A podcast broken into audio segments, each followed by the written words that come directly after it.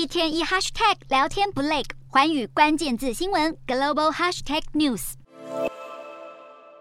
美国副总统贺锦丽二十九号上午抵达南韩京畿道平泽，展开访韩行程。然而，就在他抵达前夕，南韩军方表示，二十八号傍晚发现了两枚短程弹道飞弹，从北韩首都平壤的顺安一带朝着东方的日本海发射，落点就在日本的专属经济区之外。消息一出，不止日本方面表达强烈抗议，南韩外交部跟美国国务院也强力谴责北韩挑衅，呼吁平壤当局参与对话。而今年以来，北韩频频导弹，二十五号北韩也朝日本海试射了一枚的短程弹道飞弹，被南韩军方形容是北韩版的伊斯坎德导弹。并解读为是向二十六号展开的美韩军事演习呛虾，借机展现北韩弹道飞弹能力的提升。而日本防卫省统计，如果加上了二十九号的行动，今年以来北韩已经试射飞弹达二十次之多。南韩情报院更预测，北韩极可能在十月十六号中国共产党二十大的开幕日到十一月八号美国期中选举日之间进行第七次的核子试验，以达到最大的政治效果。